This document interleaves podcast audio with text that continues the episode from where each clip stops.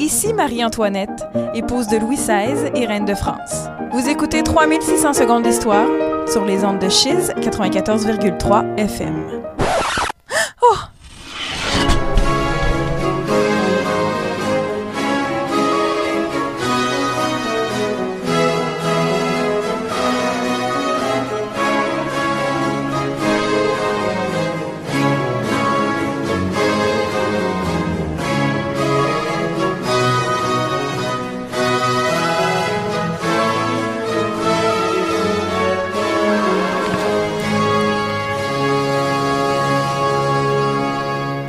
Bonjour tout le monde et bienvenue à cette nouvelle émission de 3600 secondes d'histoire. Vous me reconnaissez, Alex Tremblay.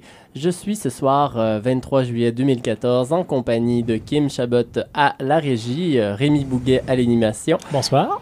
Et euh, Francis Abud pour que nous recevons ce soir comme invité. Bonsoir. Et euh, nous parlons ce soir d'une émission en fait sur Napoléon III et le Second Empire, et plus spécifiquement sur les relations internationales sous le Second Empire dans une émission intitulée Napoléon III, architecte de l'Europe contemporaine. Et euh, on commence en éphéméride comme d'habitude avec 23 juillet 1912, décès du compositeur Alphonse Lavallée-Smith. Alphonse Lavallée-Smith, c'est un compositeur qui est peu connu. Euh, il est né le 17 avril 1873. Sa mère est une cousine germaine de Calixa la Vallée, le fameux compositeur euh, de la musique du Haut-Canada. Euh, sa tante euh, maternelle est organiste, sa mère est pianiste, donc il naît dans une famille de musiciens et très tôt il va apprendre la musique. On dit même que à l'âge de 7 ans, il remplaçait sa mère à l'orgue dans la paroisse et qu'il y allait de quelques petites compositions ici et là. Il va s'établir à Montréal après la fin de ses études pour devenir marchand de musique, mais rapidement, il va vraiment vouloir se concentrer sur la musique et en 1880 il va partir pour Paris où il va étudier en fait l'orgue et l'écriture auprès euh, de, euh, des plus importants en fait, compositeurs de l'époque, euh, dont Charles-Marie Vidard, le grand organiste français. Il va devenir titulaire des orgues de l'église de Saint-Henri, enseigner le piano, l'harmonie, etc. Mais ce pourquoi on le connaît aujourd'hui, c'est surtout en fait pour avoir fondé en fait ce qu'on va appeler le Conservatoire national de musique et d'élocution à l'automne 1905, qui est euh, l'ancêtre en fait de la faculté de musique euh, de euh, l'Université de Montréal qu'on connaît toujours aujourd'hui. Et moi, j'ai une double éphéméride, mais on reste au XXe siècle. Je vous emmène le 23 juillet 1945, puis le 23 juillet 1951. Pourquoi double Parce qu'on parle du même personnage. 23 juillet 1945, c'est le début du procès du maréchal Pétain, et le 23 juillet 1951, c'est la date de son décès. Alors, le maréchal Pétain, Philippe Pétain, donc, c'était un général pendant la Première Guerre mondiale, un général fort apprécié en tout cas de, ses hommes. Il est connu pour avoir, c'est comme le vainqueur de Verdun, le héros de Verdun, puisque c'est lui qui, a, qui menait la bataille euh, pour empêcher les Allemands de, de passer et il était, euh, contrairement à ses collègues, en fait opposé aux attaques outrance euh, qui ont fait, euh, aux offensives outrance qui ont fait les milliers de morts et la célébrité de la Première Guerre mondiale.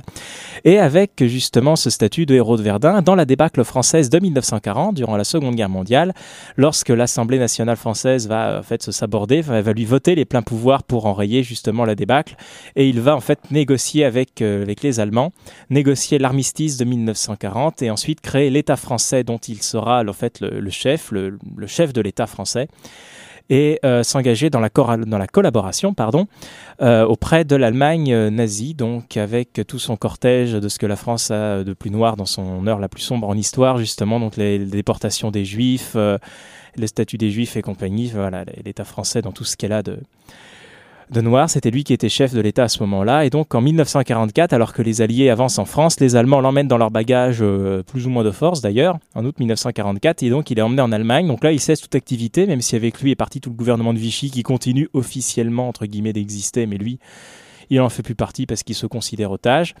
Et au en avril 1945, il va, sachant que les carottes sont cuites, il est emmené toujours plus loin en Allemagne. Il finit par négocier avec un officier allemand et donc il est en fait emmené en Suisse avec l'accord des autorités suisses qui vont ensuite le remettre aux autorités françaises. Et il va être jugé et son procès va débuter donc le 23, 23 euh, juillet 1945. Il va durer trois semaines. Il va s'achever le, 15 août. Il est notamment accusé de haute trahison et d'intelligence avec l'ennemi. Alors les autorités françaises veulent la réconciliation nationale pour éviter de tomber dans l'escarcelle des Américains. Donc en fait, ils veulent, quelque chose de rapide et qui fasse pas trop de vagues. Donc, il, puis surtout, il est vieux, il a, il, avait, il a 89 ans. Donc, en fait, il va être condamné à mort euh, avec, avec sursis. Et sa peine va être commuée, il va être, il va être interné sur l'île Dieu, dans la prison de l'île Dieu. Il va en être sorti début 51 quand il va montrer des, signes de, sénilité à l'approche de ses 95 ans. Et il va mourir justement le 23 juillet 1951 euh, sur l'île Dieu, qui est une petite île au large de la Vendée. Et on s'en va maintenant en musique avec l'hymne officieux du Second Empire partant pour la Syrie.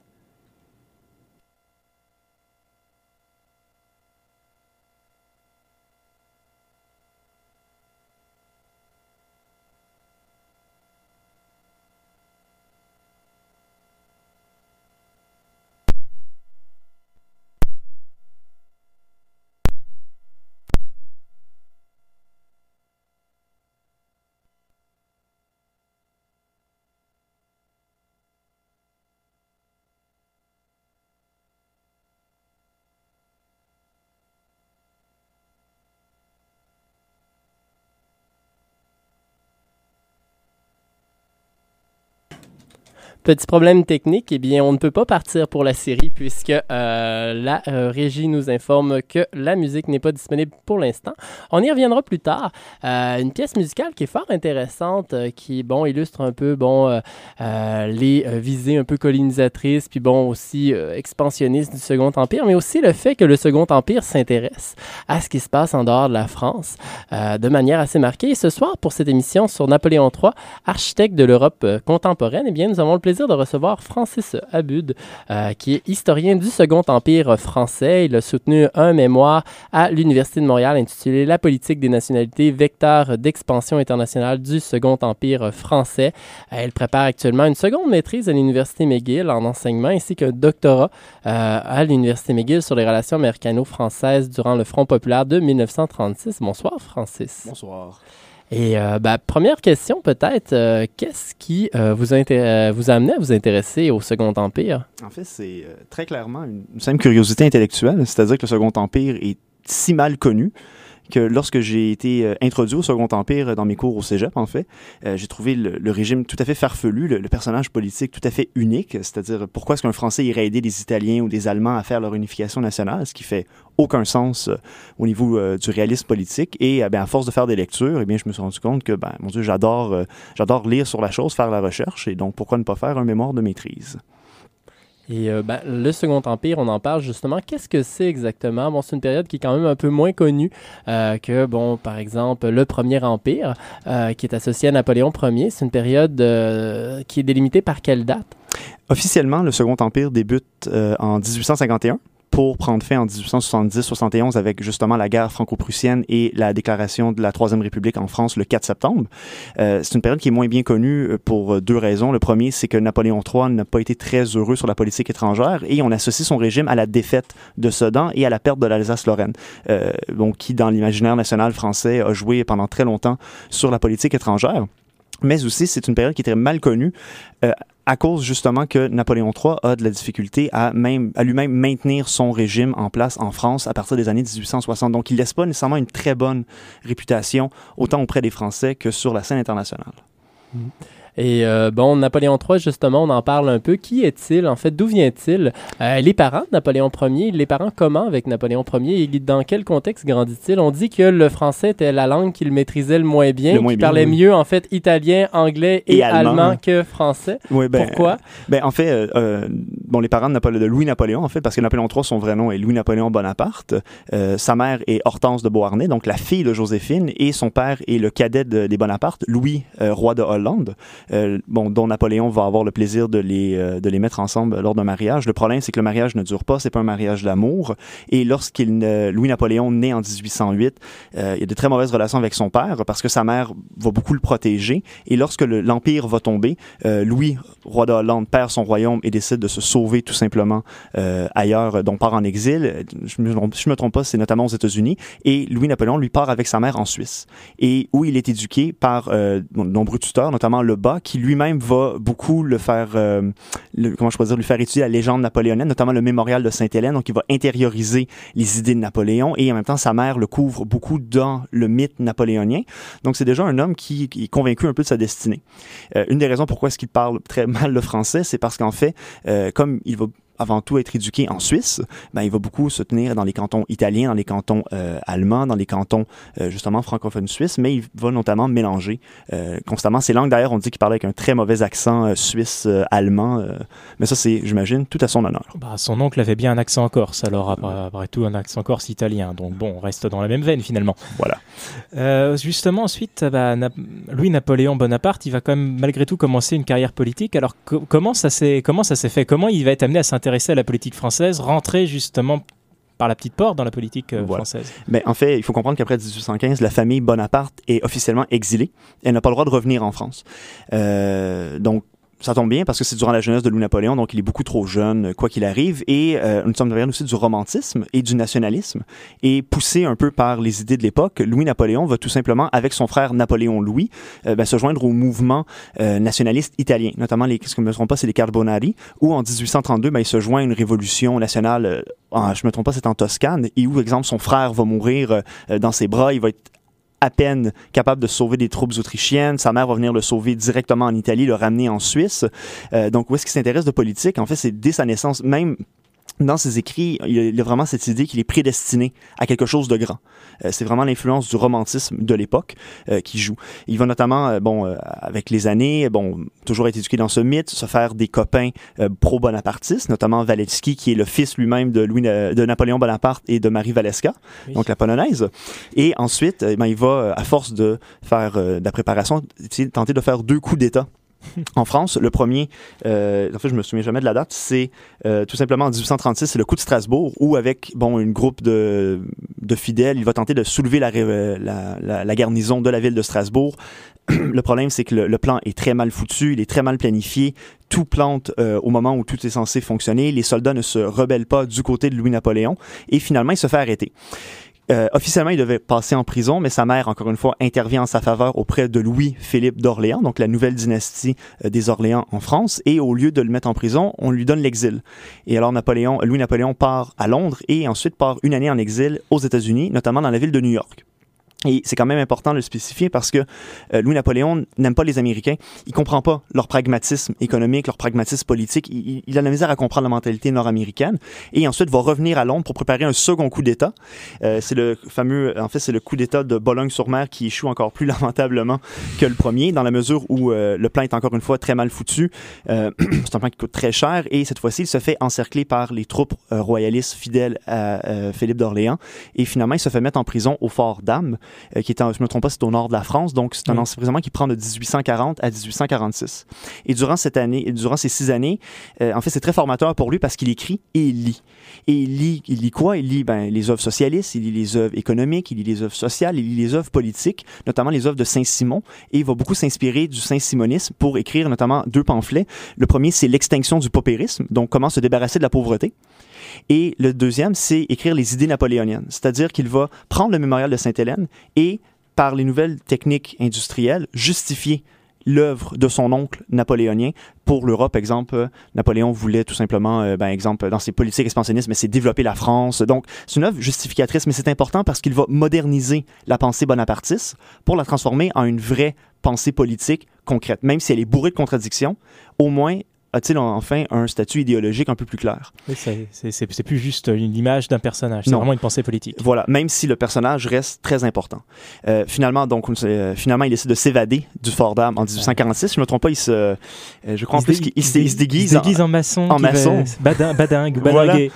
Il se sauve, il retourne à Londres encore une fois, qui accepte de nouveau son exil, et il revient en France après la Révolution de février en 1848. Donc, quand la, monarchie de juillet tombe, c'est la Seconde République qui est installée, et comme la Seconde République ben, se veut officiellement universelle, alors il décide de revenir en France et de mettre sa candidature comme président de la République, où il est élu avec un suffrage euh, quand même très fort. Je ne me trompe pas, c'est environ 5 millions des voix. Oui, c'est largement plus de 50 ou 60% des suffrages. En face, il avait notamment Alphonse Lamartine. Il avait, il avait Lamartine, le poète. Qui lui a fait 0,8%, je crois, des suffrages. Quelque chose comme ça. Il y, a- il y avait des beaux candidats quand même face à lui, mais candidats. Aucun café le poids. Voilà. Mais surtout, il est très populaire chez les paysans, et c'est ça que euh, les historiens ont réalisé. C'est Mm. dans les villes, le nom de Bonaparte est plutôt mitigé, même s'il inspire beaucoup d'espoir, notamment à Victor Hugo, qui espérait avoir un ministère d'éducation euh, venant de Louis-Napoléon. Euh, parce que maintenant, quand il est- lorsqu'il est élu, on l'appelle le prince-président, bon, pour des raisons un peu, euh, un peu évidentes. Euh, finalement, euh, on se rend compte que c'est beaucoup les paysans qui ont voté pour Louis-Napoléon. Et euh, qu'est-ce qui va amener en fait la France à passer d'une France républicaine avec un prince-président à une France impériale à nouveau avec euh, un empereur? c'est tout simplement les, les problèmes, euh, je dirais, politiques et reliés à la Constitution et un peu l'ambition personnelle du personnage. Il faut comprendre que la Seconde République euh, mais, imposait un seul mandat à son président qui durait quatre ans. Après Mm. un mandat, le président devait quitter. Euh, le problème, c'est Louis-Napoléon, qui a maintenant environ dans la quarantaine, qui vient de goûter au pouvoir, re- remettre le pouvoir est plutôt mal vu. Alors, ce qu'il décide de faire, c'est, d'un, il doit aussi euh, faire la politique avec une assemblée qui lui est hostile, parce qu'au début, on prend Bonaparte parce qu'on dit, bah, son nom est simple et il est stupide. Alors, on va pouvoir le manipuler. Notamment, c'est ce que Thiers C'est pensait. ce que Thiers, oui. Euh, qui finalement, finalement, en politique. Finalement, c'est tout à fait l'inverse. Il est capable de, contrecarrer tous ses adversaires, euh, de les isoler un après l'autre, euh, de jouer autant chez côté républicain que côté catholique, donc autant la gauche que la droite à l'époque, euh, ce qui est, euh, bon, en fait, tout le monde est surpris. Et finalement, ce qu'il décide de faire, c'est de se rallier l'armée pour préparer son coup d'État, tout simplement. Euh, le problème, c'est que le coup d'État se passe pas encore une fois comme prévu. L'Empire est instauré, le, coup d'État fonctionne, et euh, surtout que lui, Napoléon est intelligent, la République devenait de plus en plus conservatrice, ils avaient annulé le suffrage universel. Lui, tout simplement, il disait, ben, nous allons régénérer la France en apportant l'ordre et le suffrage universel. Donc, permettre à tous les Français mâles, bien sûr, de voter euh, comme bon leur semble. Le problème, c'est que le coup d'État est violent. Euh, il y a beaucoup d'arrestations, même des morts. Euh, je pense qu'on estime à 300 morts euh, dans, juste dans les rues de Paris. Le centre du midi de la France est ouvertement républicain, se rebelle, l'armée doit intervenir, il y a des exodes. Et c'est alors qu'on rentre dans la première période de l'Empire, qu'on appelle l'Empire autoritaire, qui va de 1851 jusqu'à 1860. Et euh, juste avant d'aller en musique, peut-être peut-on parler, euh, ben, comment est-ce que Napoléon III tente-t-il de se rattacher ou de se différencier de son oncle et du Premier Empire? c'est plutôt ambigu parce que le Second Empire se base sur le premier, mais décide de reprendre tout simplement le, le message un peu modernisateur, euh, ou du moins d'adapter, d'adapter, pardon, avec un message modernisateur, euh, les idées et les vues de l'empereur. En fait, une chose que, exemple, Louis, euh, que maintenant Napoléon III, qui d'ailleurs euh, qui fait passer par un plébiscite comme son oncle le fait qu'il devient empereur. Euh, donc, vous voyez l'utilisation de la démocratie Mhm. un peu comme de façon démagogique. Euh, ce qu'il fait, en fait, il fait un tour de province. Donc, il visite le pays. Et à Bordeaux, par exemple, il fait le fameux discours de Bordeaux où il euh, contrecarre un peu tous ses adversaires politiques qui sont en exil de toute façon ou en prison et les autres monarchies d'Europe qui disaient euh, l'empire. Certains disent que l'empire c'est la guerre. Moi, je dis que l'empire c'est la paix. Et c'est alors qu'il se lance dans une politique, dans son discours, où est-ce qu'il dit, ben, nous avons des euh, écluves à construire, nous avons des ports à construire, nous avons des routes à construire, nous avons des villes à fonder, nous avons un royaume arabe au sud de la France, donc il fait référence à l'Algérie, à coloniser, à moderniser. Donc en fait, il se différencie parce que pour lui, le bonapartisme, c'est quelque chose d'industriel, de moderne. Et il va tenter de pousser justement la France vers euh, un peu cet idéal. Intéressant.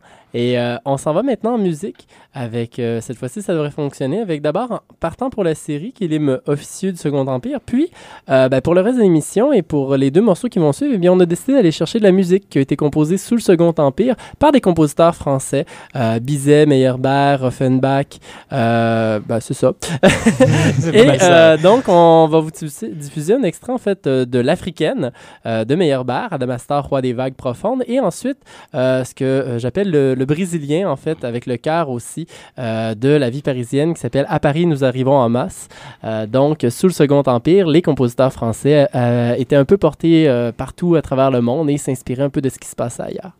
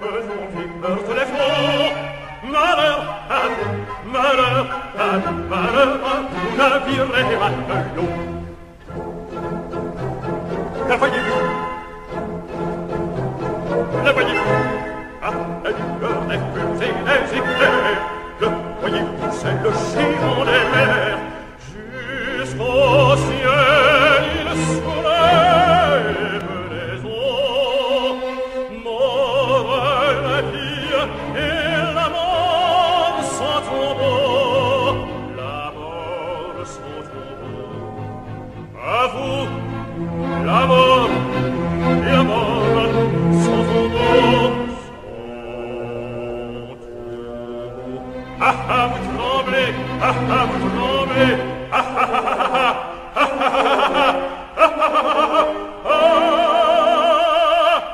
Au voile le concordage, devant si les orages, sur vos bas soyez suspendus, sur vos bas soyez suspendus. Vous précipitez dans la pile qui gronde, vous êtes perdu, oui, vous êtes perdu. Oui, vous êtes perdu, oui, vous êtes. Perdu.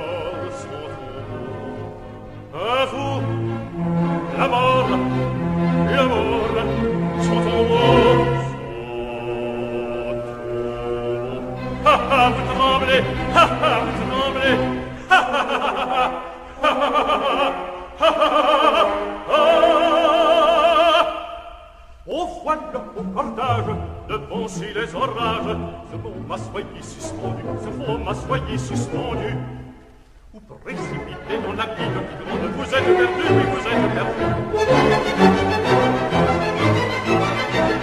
Vous êtes perdu, oui, vous êtes. Perdu.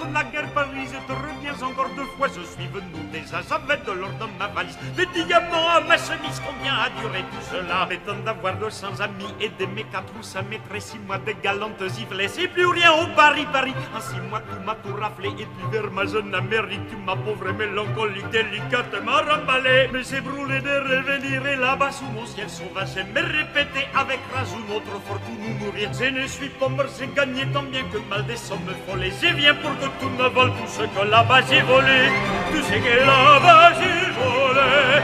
Tout ce que là-bas j'ai volé. Oh, je suis brésilien, c'est de l'or, les arrives de Rio Janeiro. Plus riche aujourd'hui que naguère Paris, je te reviens encore. Je suis brésilien, c'est de l'or, les arrives de Rio Janeiro. Paris, Paris, Paris, Paris, je te reviens encore. Hurrah, hurrah, je viens de débarquer. Et tes faux, cheveux coquins. Hurrah, hurrah, j'apporte à vos canons toute une fortune croquer. Les bisons bien plumés, plumés, traînés, mes dollars, mes banknotes, ma montre, mon chapeau, mes bottes, mes dites-moi qui vous m'aimez. À moi les jeux et les et danses et cavalières, à moi les nuits de Paris comme mène aux Valdanières. Ça c'est le bien seulement, car c'est là à la tour, ça brille pour mon argent si vous le jouerez. Sobre il murmuraccio, bene, bene, bene,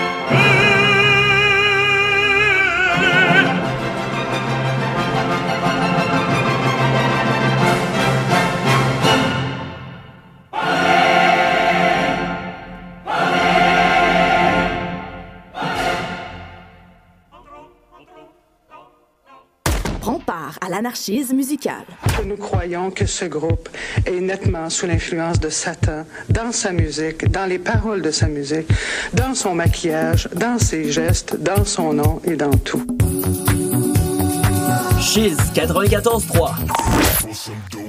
Écoute EDM avec Wayne England chaque jeudi soir de 23h à minuit pour être au courant des toutes dernières nouveautés de la scène électro house. Au programme Hardwell, Afrojack, Martin Garris, Avicii, Steve Aoki, Deoro, TJR, Z, Axwell and Grosso, Laidback Luke et bien d'autres. En plus d'un invité spécial chaque semaine. Le jeudi soir, c'est sur EDM que ça se passe pour la meilleure musique de club avec Wayne England derrière les platines chaque semaine, 23h sur les ondes de Chiz 94.3. Bombay. The Bombay is just stunning to look at. It does sort of look like a little Black Panther.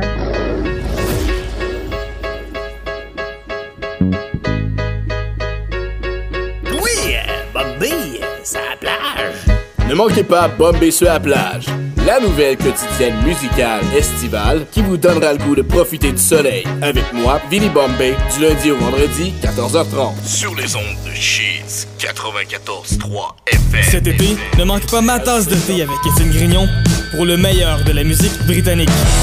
My days end best when the sunset gets itself.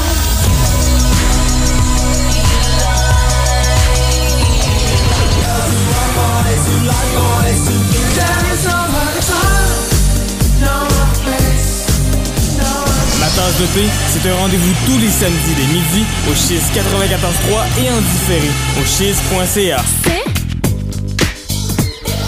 H Y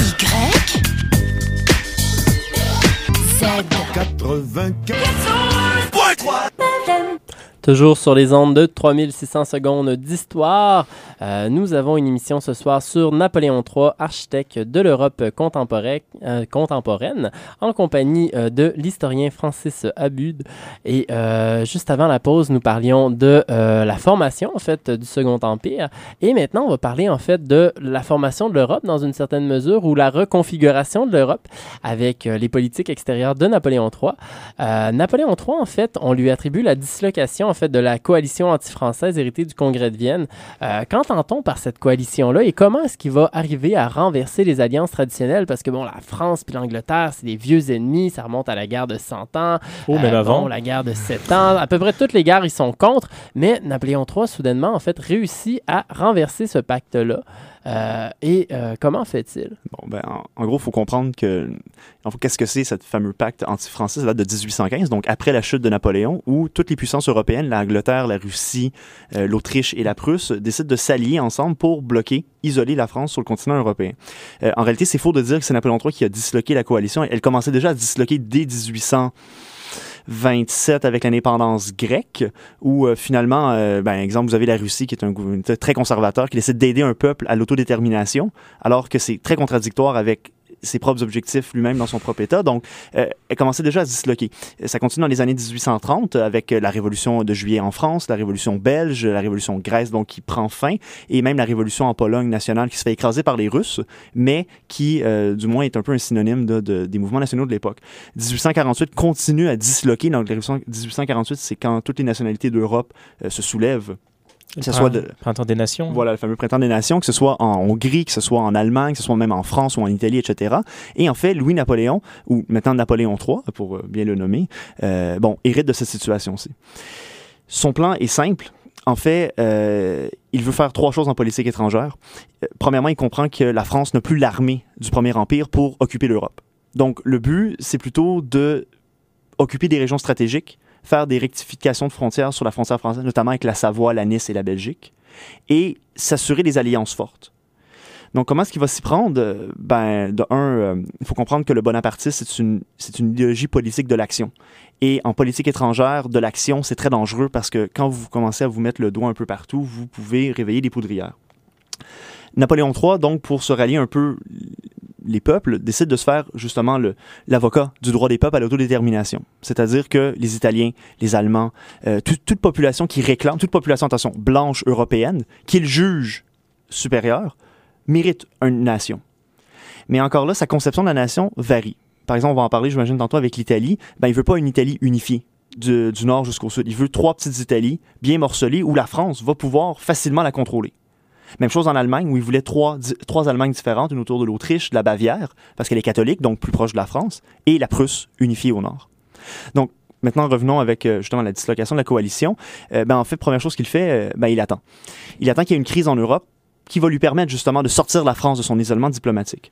Alors, euh, qu'est-ce qui se passe en Europe à l'époque? Eh bien, c'est la Russie qui tente justement d'annexer l'Empire ottoman, le- ce qu'on appelle l'homme malade de l'Europe. Et, euh, bon, pour faire histoire courte, profite de la crise pour commencer à envoyer, euh, parce qu'à l'époque, la, la Russie déclare la guerre à l'Empire ottoman, euh, et donc commence à occuper les régions en, en Bulgarie, en Arménie, etc. Euh, et Napoléon III décide d'envoyer une flotte de Toulon vers la région de l'Empire ottoman. Pourquoi est-ce qu'il fait ça? C'est parce qu'en fait, la clé de voûte de, son système d'alliance, c'est l'Angleterre. Il faut se rallier l'Angleterre. Et donc, la meilleure façon de se rallier l'Angleterre, c'est d'aller protéger ses intérêts. Et donc, lui, lui mo- montrer la voie, lui ouvrir la main, disant, ben, je protège ses intérêts, donc, nous pouvons être partenaires. Et dès lors va naître la fameuse guerre de Crimée, où après bon, un siège d'environ euh, trois ans la ville de Sébastopol en Crimée, qui était le, quartier général de la flotte russe, ben, bon, se fait détruire et prise. Et finalement, Napoléon III est grand vainqueur. Même s'il faut quand même comprendre, les Français perdent environ 98 000 soldats pour 20 000 Britanniques et pour, euh, je ne me trompe pas, environ 150 000 euh, Russes. Eh bien, alors, Napoléon III se trouve un peu l'arbitre de l'Europe. Donc, il fait un congrès à Paris où, justement, dans la mentalité du Second Empire, le congrès de Paris devait régler toutes les questions nationales. Donc, en un congrès, on allait utiliser non pas les armes, mais la paix et la diplomatie pour régler toutes les questions nationales d'Europe. Le problème, c'est que l'Italie, euh, en fait, Napoléon III tente de jouer ses cartes. Il tente de parler de la Pologne à la Russie. Elle veut rien savoir. Donc, en même temps, elle euh, décourage l'Angleterre.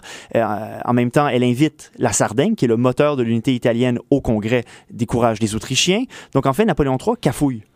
Et, et voilà le principal problème avec lui, c'est qu'il cafouille beaucoup. Il improvise même, parce qu'il comprend mal quelquefois les rapports de force. Euh, juste petite note, parce que là, ça fait deux, trois fois qu'on parle de l'Italie. Avant d'arriver à la crise italienne, le nord de l'Italie était sous domination autrichienne à l'époque. Voilà. faut préciser. Il faut préciser. Parce que là, justement le rapport entre Ouais, Sardaigne ouais. et l'Italie est pas, est, est pas évident, mais à l'époque, voilà. Puis comme c'est le Piémont-Sardaigne, c'était un royaume particulier, ça existait déjà à l'époque. Déjà à l'époque, en effet. Et euh, donc voilà l'autre problème. Alors, mettons, on continue à avancer un peu plus dans le temps. Euh, Le problème, c'est que Napoléon III est encore une fois un régime qui a besoin de succès sur la scène internationale pour rester en vie en France. Alors, euh, ben, il oriente maintenant ses idées vers l'Italie. Euh, bon, alors il signe alors des traités secrets à Plombières. Donc, il- si je ne trompe pas, c'était des termes ou des sonas où est-ce qu'il signe avec Cavour, qui est le ministre des Affaires étrangères du, Piémont-Sardaigne, un traité d'alliance où la France va aider les, Sard- les, les Sardiniens, ou dans le fond les Piémontais, les Italiens, à qui, je veux dire, bouter hors du nord de l'Italie seulement les Autrichiens. Au centre, le pape devait renoncer à son pouvoir et au sud, ben, il allait avoir une sorte d'État, euh, un État italien indépendant qui allait s'unir à une confédération italienne dirigée par le pape et le roi de Sardaigne. Donc c'est très flou. Le problème, c'est que les négociations vont quand même bon train, mais l'Autriche elle-même accélère la situation, déclare la guerre au Piémont, et donc ça force rapidement l'intervention française. Là, pour faire histoire courte, c'est la fameuse campagne d'Italie avec euh, la bataille de Magenta, euh, qui est un premier succès franco-piémontais où les Autrichiens reculent. Et euh, quelques jours plus tard, c'est la victoire de Solferino qui se retrouve à être un, massacre, littéralement. Les Français prennent et les Piémontais prennent le village, prennent la ville, mais c'est à coup de baïonnette, c'est un vrai massacre. Et Napoléon III que ses soldats n'en peuvent plus. Euh, il a lui-même visité les champs de bataille. Il a lui-même, euh, en anglais on dit oversee, mais il a surveillé les champs de bataille. Donc il a vu le- les carnages. Et euh, pire, c'est le problème, c'est que les Italiens du centre de l'Italie se sont révoltés sans que Napoléon III justement leur demande leur avis. Alors vous avez un, chef des nationalités, mais qui veut circonscrire, qui veut contrôler les mouvements nationaux.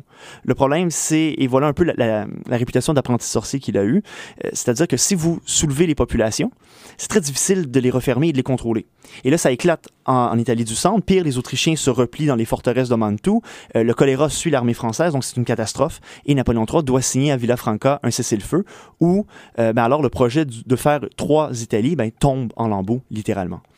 Euh, il va falloir attendre justement là, différentes, euh, différentes situations en Italie pour que, par exemple, euh, vous avez un homme qui s'appelle Garibaldi qui va justement, avec l'expédition des Mille, prendre euh, nationalistes italiens, débarquer en Sicile, occuper le territoire et forcer l'annexion au Piémont-Sardaigne. Parce ce qui arrive, c'est qu'après Solferino, si les Italiens aimaient bien Napoléon III, après Solferino, ils l'haïssent parce que Napoléon III arrête la guerre.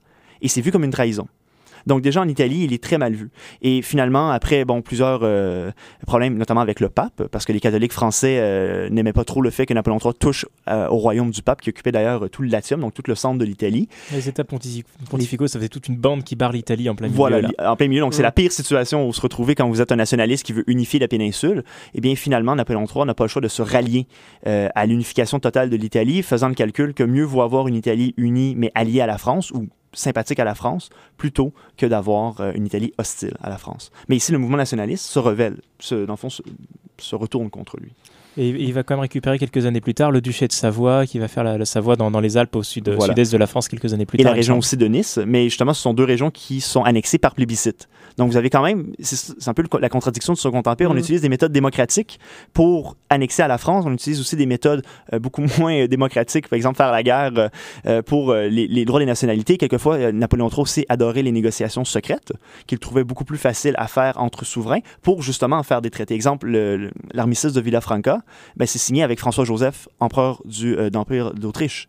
Euh, donc, c'est fait secret et euh, même les, les Piémontais n'ont jamais été consultés, par exemple. Mais pourtant, il se dit quand même défenseur du droit des, des- du droit des nationalités. Donc, vous avez tout le paradoxe de la situation. C'est vrai que c'est un peu paradoxal. Et, et pour en arriver à propos justement de paradoxe, la création de l'Allemagne finalement, Voilà. qui va permettre, Ben, malgré lui, Mais malgré, malgré lui. Mais en fait, encore une fois, euh, avec l'Allemagne, c'est le même problème. Il voulait créer trois Allemagnes différentes, donc euh, notamment euh, s'assurer justement de garder un adversaire. qui- Napoléon III n'est- pas stupide. Il comprend que l'Allemagne est beaucoup plus populeuse que la France et qu'il faut la diviser.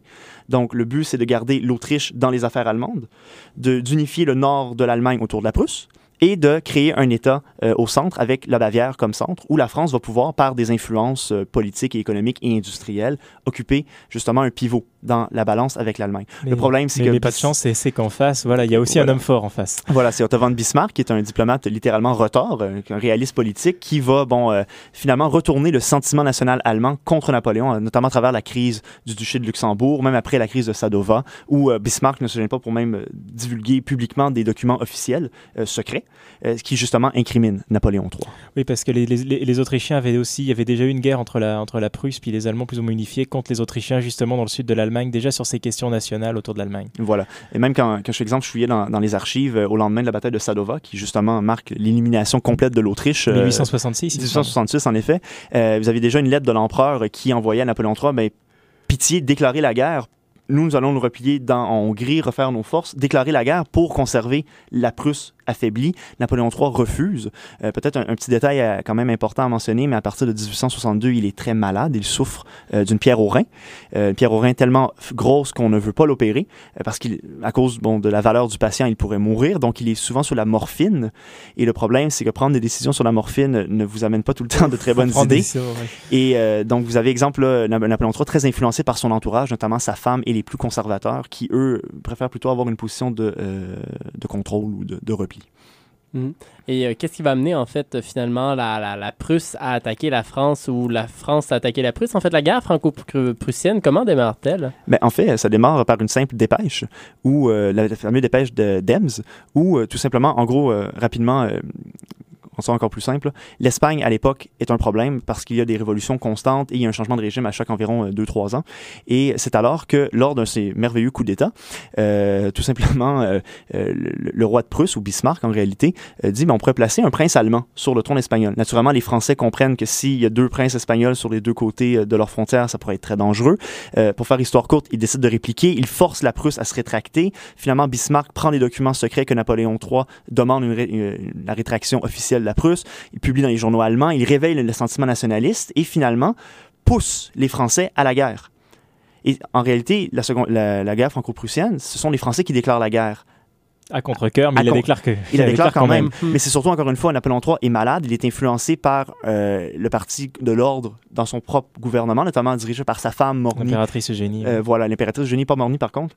Euh, l'impératrice Eugénie qui, elle, croit qu'une guerre victorieuse pourrait redorer le blason au régime. Un régime qui, depuis 1860, commence à battre de l'aile, qui d'ailleurs va être forcé de libéraliser ses politiques à l'intérieur de la France. Euh, donc voilà, résumé, bon, la guerre est désastreuse, la France n'est pas prête, elle est mal préparée, se fait littéralement planter par la Prusse, notamment au siège de Metz et à la bataille de Sedan, où l'empereur est capturé.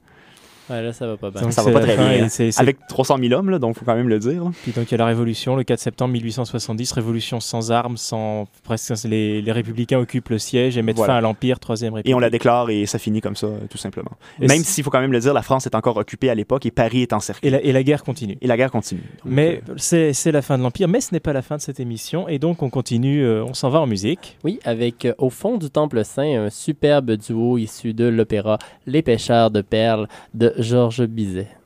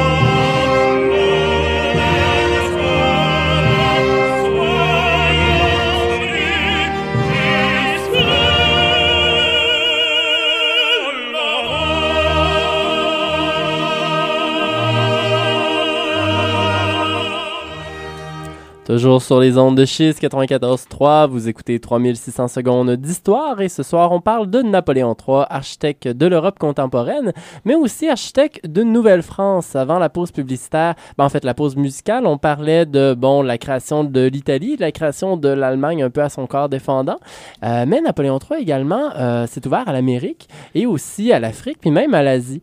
Euh, à l'Amérique, ben, on pense notamment au Canada français. C'est lui qui a réouvert officiellement les relations diplomatiques avec euh, le Canada français qui avait été coupé depuis 1763, même s'il continuait à avoir bon, quelques liens parce que bon, ben, il y a des gens qui allaient se former en France, notamment les élites.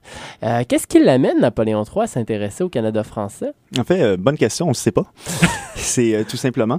en fait, il faut comprendre que Napoléon III, personnellement, je doute que le Canada français ait été sa top priorité dans, toute sa, dans toutes ses 20 années de règne. Mais il faut comprendre qu'à l'époque, la France est en pleine révolution industrielle et la France cherche des débouchés économiques. Et comme nous sommes dans une période où la France et l'Angleterre sont quand même relativement amis-amis, alors les bateaux français peuvent facilement se porter un peu partout en Europe. Et ça tombe que, il faut comprendre que les Français c'est con à dire, c'est peut-être très, même très simpliste, mais les Français oublient qu'ils avaient une population francophone en Amérique du Nord. Il va falloir que ce soit, exemple, des gens justement du Québec, de la province de Québec ou du, du Bas-Canada, qui vont aller en France, qui vont avertir le gouvernement, ben regardez, il y a des populations francophones euh, un peu partout en Amérique, donc ce serait peut-être intéressant de s'en intéresser. Et comme Napoléon III se fait un peu l'apôtre des nationalités et cherche des débouchés économiques avec pour ses produits industriels, alors tout à coup, il se met à s'intéresser un peu au Canada français, notamment à deux régions, la région de Québec, quand même très importante. Donc, il va faire des donations monétaires à des institutions francophones, dont j'ai la liste ici. Euh, L'Université Laval, l'Assemblée législative et la Société littéraire et historique du Québec, mais aussi à l'Acadie. Euh, pourquoi l'Acadie? C'est parce qu'il y a justement des prêtres euh, catholiques qui vont aller faire une rencontre euh, avec le régime, pas nécessairement avec l'empereur lui-même, mais plutôt avec ses responsables officiels pour dire, ben écoutez, l'Acadie serait une belle région à développer économiquement. Alors le Second Empire envoie de l'argent, euh, notamment pour développer deux villages, euh, le village de Saint-Alexis de Matapédia au Québec et Saint-Paul de Kent au Nouveau-Brunswick pour justement développer, par exemple, ça va être la scierie ou les pêcheries. Donc, bref, tout pour justement développer ce système économique. Mais le Canada français, c'est pas le principal rayon d'action en Amérique du Second Empire, c'est davantage le Mexique. Euh, qui joue un rôle à partir de 1860, 60, 61, très important euh, en France. Pourquoi? C'est parce qu'à l'époque, la crise italienne, donc la, fameuse guerre, va tellement mal et les, remous avec les catholiques français sont tellement nombreux que Napoléon III a besoin d'un succès à l'extérieur de l'Europe pour redorer son blason. Et le Mexique est une population catholique où, à l'époque, euh, le régime monarchique a été renversé par une république. Et quoi de mieux que pour remettre un monarque ou un empire qu'un autre empereur? Alors, euh, bon, euh, les, C'est- les- C'est la fameuse expédition avec l'empereur Maximilien. Voilà. Ou euh, Maximilien de Habsbourg, qui est un empereur justement autrichien, où Napoléon III va avoir l'idée de, ben, on pourrait tout simplement placer un empereur. Un peu un empereur national, un peu à la française, qui serait élu par le peuple. Euh, et quand on, s'entend- quand on parle de nation, on, on parle de nation mexicaine, et ça dans mon mémoire, j'ai beaucoup travaillé là-dessus. Qu'est-ce que les Français entendaient par nation mexicaine? Euh, ben, on se rend compte que la nation mexicaine, euh, quand ils ont fait le plébiscite pour l'arrivée de Maximilien de Habsbourg d'Autriche euh, sur le trône mexicain, ça se résumait à la population de la capitale, Mexico. Et encore là, c'était les Ouais. notables de Mexico, où justement les, les généraux mexicains et même les, les Français, les consuls et les diplomates français sur place disaient, ben écoutez, avec la population que vous avez à Mexico, vous avez pas mal l'ensemble de la bonne population qu'il faut avoir de son côté, parce que les Indiens sont beaucoup trop inférieurs et ne sont pas capables de faire acte politique euh, indépendamment. Euh, donc, on engage maintenant dans une guerre assez euh, sérieuse entre les forces républicaines de Benito Juárez, qui est le président de la République euh, mexicaine, qui est d'ailleurs le premier Indien président d'une République mexicaine, avec les forces justement conservatrices impériales françaises et euh, officiellement mexicaines.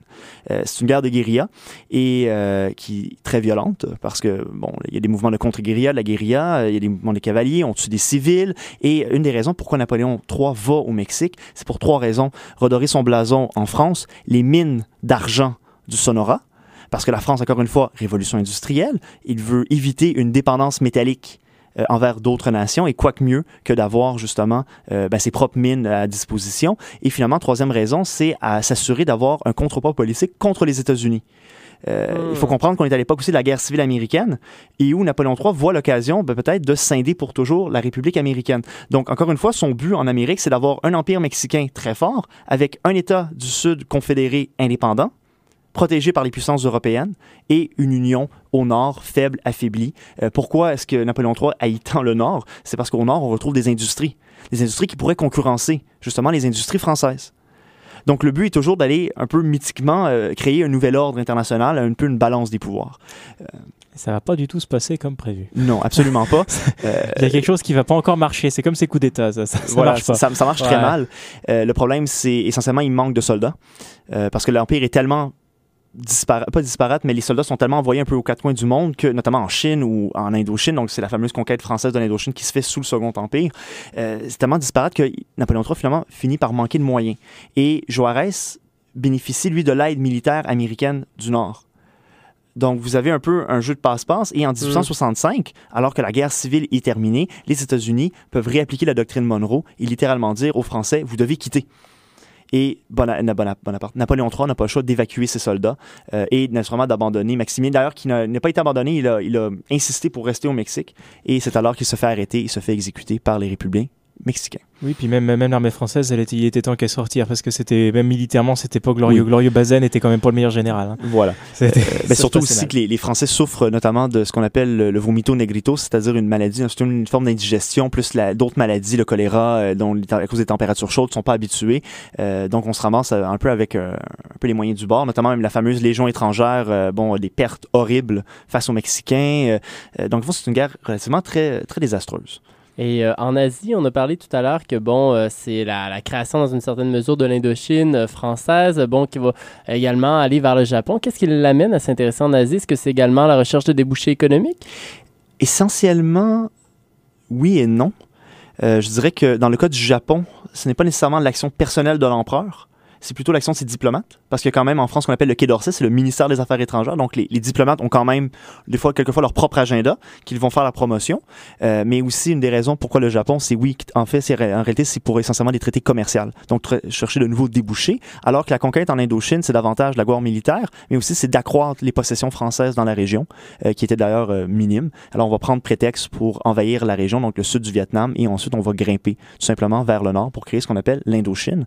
Euh, il y a aussi en 1858-59, c'est le sac du palais d'été de Beijing, euh, de Pékin, pardon, où euh, Ouais, justement pendant les- la, la guerre de l'opium, mais là aussi on était aux côtés des Anglais. on côté des euh, Anglais, toujours, euh, parce que justement, les Chinois ne voulaient pas rembourser les dettes qu'ils devaient. Donc, Napoléon III veut resserrer les liens avec l'Angleterre, envoie un corps expéditionnaire et il pille littéralement le palais d'été. Il y a aussi un dernier rayon, un secteur d'action du Second Empire, c'est en fait le Moyen-Orient, avec justement l'intervention française en Syrie en 1860-61, où là, je résume ça très rapidement, il y a des massacres de chrétiens maronites à l'époque euh, par les musulmans. L'Empire ottoman refuse généralement d'intervenir, mais comme ce sont des populations chrétiennes, les Européens se donnent le droit d'intervenir au nom de ce qu'on appelle les capitulations, qui est un ancien traité que François Ier et Soliman le Magnifique avaient signé au 15e, 16e siècle. Euh, alors, bon, là, justement, le, but, en fait, encore une fois, un peu dans sa politique des nationalités, c'est de placer, en fait, le, le héros de la rébellion al- algérienne, Abdelkader, sur un trône en Syrie. Euh, dans le ce sera comme une sorte d'État indépendant ou une province spéciale. Le problème, c'est que dans les archives, Napoléon III n'est pas clair sur ce qu'il veut. En fait, il n'en mentionne presque jamais. Et les agents français sur place, même le général Beaufort, qui est envoyé par Napoléon III, n'a pas des ordres clairs. Euh, donc, le problème, c'est qu'on ne sait pas nécessairement qu'est-ce qu'il voulait euh, généralement. Et après environ six mois de présence française dans ce qu'on appelle euh, la Syrie à l'époque, qui contient d'ailleurs à l'époque le Liban, eh bien, on décide, de- avec toutes les puissances européennes, de la loi organique, c'est-à-dire qu'on va créer une province spéciale en Syrie qu'on appelle le Mont-Liban. Et c'est un peu la naissance du Liban moderne actuel. Et très très rapidement, en deux mots, qu'est-ce qu'on retient aujourd'hui du, du Second Empire? Un régime tout à fait contradictoire, mais qui, par ses contradictions, justement, donne une carte européenne, et même peut-être même, peut-être pas mondiale, mais une carte européenne très moderne, en fait. Sous lui, euh, malgré lui, l'Allemagne est créée, l'Italie est créée, la Roumanie, d'ailleurs, on je n'ai pas mentionné, mais après la guerre de Crimée, est créée comme un État tampon contre, euh, justement, la Russie. Euh, même chose, exemple, pour euh, même d'autres petits, ben, exemple, la, la France a enfin ses frontières qu'elle connaît aujourd'hui, avec la Savoie et la Nice, Euh, et finalement aussi un, effort, un, un essor industriel que trop longtemps on a oublié. Et un nouveau pari, c'est sous Napoléon III avec Haussmann qu'ils ont Oui, tracé les grands. Oui, boulevards, voilà. avec les fameux vrai. immeubles haussmanniens. Voilà. Mm. Merci beaucoup. Ça a été une superbe émission. Et euh, ben, on invite euh, les auditeurs, en fait, euh, qui s'intéressent à la question à, bon, peut-être aller sur Internet. On peut facilement trouver le mémoire de maîtrise de Francis lorsqu'on rentre son nom sur Google avec Napoléon III, par exemple. Et Papyrus, en fait. Papyrus, Papyrus pour ah l'Université de Montréal, c'est le c'est, euh, système, euh, de l'Université de Montréal. Voilà. Et on se retrouve euh, la semaine prochaine pour une émission sur euh, l'opéra, en fait, le Festival d'opéra de Québec, où on va parler, en fait, de Verdi et du Requiem de Verdi avec euh, la musicologue Irène Brisson. Bonne semaine, tout le monde, et on se quitte avec Joséphine, la grand-mère de Napoléon III, euh, chantée euh, par euh, Tori Amos.